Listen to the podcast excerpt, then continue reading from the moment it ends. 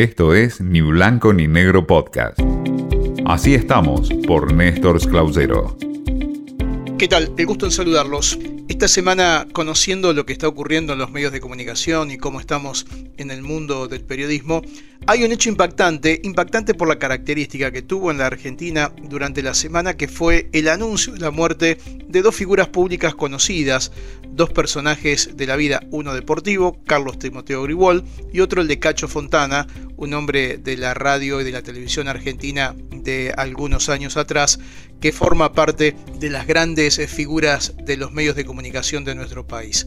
Ambos casi de manera simultánea, a la misma hora y durante el mismo día, fueron dados por muertos por los medios de comunicación. Lo que aquí ocurrió fue, primero, lo que se conoce en este tiempo como fake news, noticias falsas. En más de una ocasión, nosotros hablamos en este espacio sobre las noticias falsas y siempre repito lo mismo. La mejor medicina para las noticias falsas es el buen periodismo. ¿Qué significa el buen periodismo? Chequear la información, tener rigor en el tratamiento de la actualidad y después de allí dar a conocer la información que tenemos. Y esto es lo que no ocurrió, o en todo caso muchos lo fueron chequeando o tratando de chequear a lo largo de la tarde y no tenían la respuesta necesaria hasta que en algún momento salió. El primero que lo dio fue Luis Ventura en el programa de Alejandro Fantino en América TV y desde allí se multiplicó cuando dio la información oficial.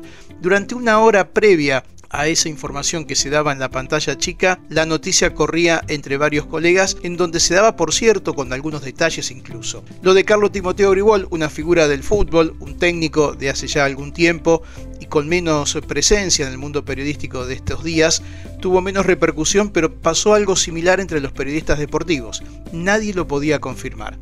¿Qué fue lo que ocurrió? Luego de conocerse públicamente, los familiares de ambos salieron a decir que esto no era así y que además tenían que tener respeto por la situación, que por cierto era crítica desde el punto de vista de su salud. El propio Cacho Fontana, es conocido, salió por Radio Mitre diciendo estoy vivo, aquí estoy. Muchos medios, los más serios a nivel mundial, están dispuestos desde hace ya mucho tiempo a perder una primicia, no tener primicia, pero sí tener seguridad y confianza en la información que difunden. Priorizan ese detalle, ese aspecto de su característica a una primicia que puede no serlo. Quizás hay que preguntarse también si lo que ocurrió con Cacho Fontana y Grigol fue una casualidad o alguien que puso de manera malintencionada a prueba el sistema diciendo, ¿vieron que puede salir cualquier cosa? Y aquí lo que vemos también es el otro aspecto que se analiza incluso a nivel mundial sobre las fake news, sobre las noticias falsas.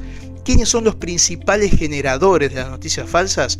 Los sectores del poder. Por supuesto que también se habla de la política quienes dicen cualquier cosa sobre la otra figura en competencia, sobre obras que hicieron o que no hicieron, o sobre desvíos de dineros. Son desde esas usinas las que salen las principales informaciones que son consideradas falsas. Ahora ahí está, una vez más, el problema del periodismo o del mal periodismo. No chequear y no confirmar lo que se dice. Es muy sencillo.